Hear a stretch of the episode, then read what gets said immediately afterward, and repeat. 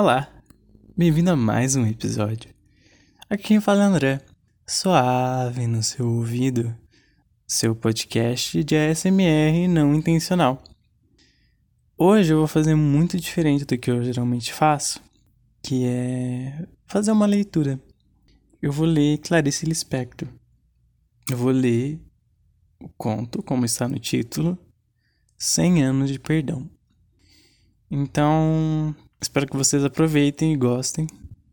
Presta bem atenção, que no final eu vou trazer uma pequena reflexão sobre esse texto. Quem nunca roubou não vai me entender. Quem nunca roubou rosas, então é que jamais poderá me entender. Eu, em pequena, roubava rosas.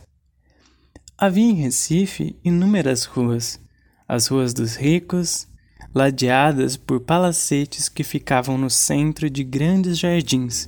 Eu e uma amiguinha brincávamos muito de decidir a quem pertenciam os palacetes. Aquele branco é meu. Não, eu já disse que os brancos são meus. Mas esse não é totalmente branco. Tem janelas verdes. Parávamos às vezes longo tempo a cara imprensada nas grades, olhando. Começou assim, numa das brincadeiras de essa casa é minha. Paramos diante de uma que parecia um pequeno castelo. No fundo, via-se um imenso pomar. E, à frente, em canteiros bem ajardinados, estavam plantadas as flores. Bem, mas isolada no seu canteiro estava uma rosa apenas entreaberta, cor de rosa vivo. Fiquei feito boba, olhando com admiração aquela rosa altaneira que nem mulher feita ainda não era. Então, aconteceu. No fundo de meu coração, eu queria aquela rosa para mim. Eu queria. Ah, como eu queria e não havia jeito de obtê-la. Se o jardineiro estivesse por ali, pediria a rosa, mesmo sabendo que ele nos expulsaria como se expulsam moleques. Não havia jardineiro à vista, ninguém.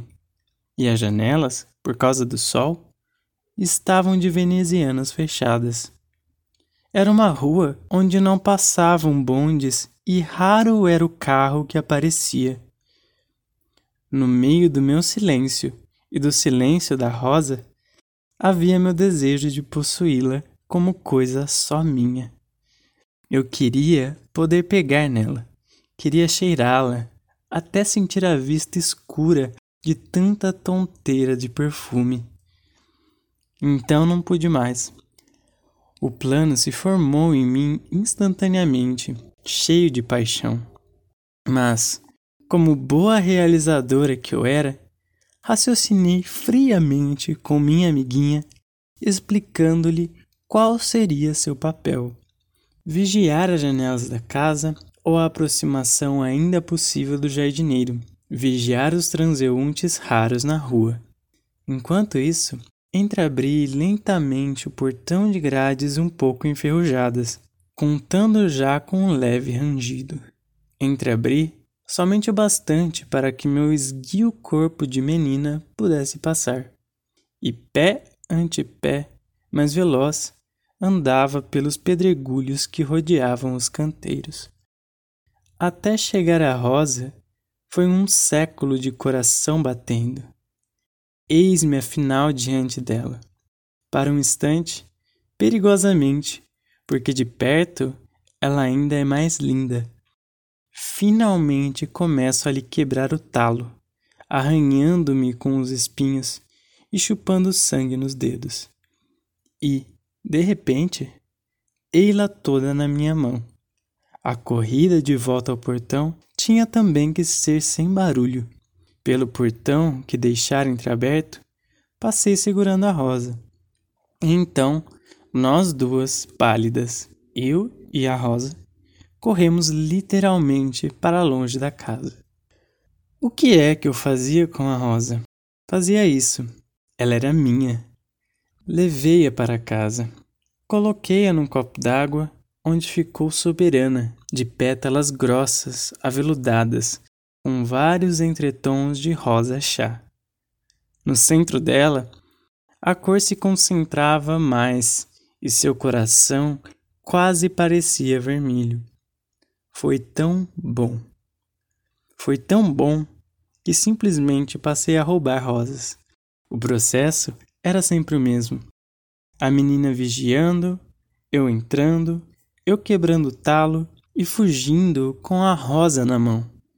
Sempre com o coração batendo e sempre com aquela glória que ninguém me tirava. Também roubava pitangas. Havia uma igreja presbiteriana perto de casa, rodeada por uma sebe verde, alta e tão densa que impossibilitava a visão da igreja. Nunca cheguei a vê-la, além de uma ponta de telhado. A sebe era de pitangueira.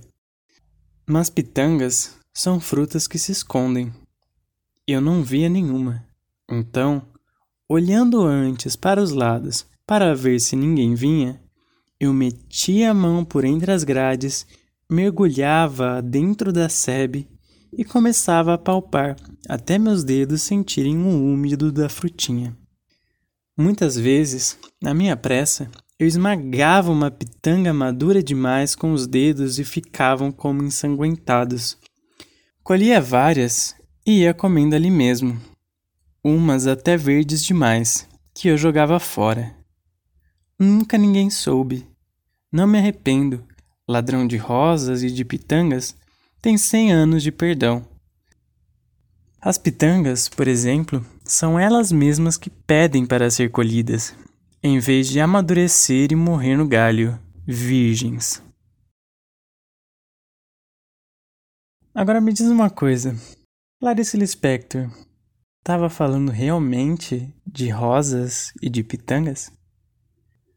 Esse bônus é um pouco diferente do formato que eu estou acostumado a fazer. Eu achei muito importante ter esse material para o próximo episódio, que eu vou comentar isso um pouco mais de uma maneira mais descontraída. Se você me ouviu até aqui, eu quero muito agradecer. Se você quiser que eu leia alguma outra coisa, você pode mandar um e-mail para suave no seu ouvido yahoo.com e esse e-mail é o meu Pix. Eu faço isso de graça, ninguém me paga nada. Então, se você mostrar um pouquinho de gratidão, um valor que seu coração desejar, pode me mandar. Eu tenho também o PicPay, que é picpay.me barra soave, arroba soave. Ou você pode me seguir nas minhas redes sociais, que é arroba soaveira. Soaveira também é meu usuário no Telegram. É só pesquisar Soaveira por lá ou ir pelo link t.me barra soaveira e me mandar qualquer mensagem ou um áudio. Esse programa foi feito graças à minha força de vontade, à minha criatividade e ao apoio dos meus amigos. Até mais!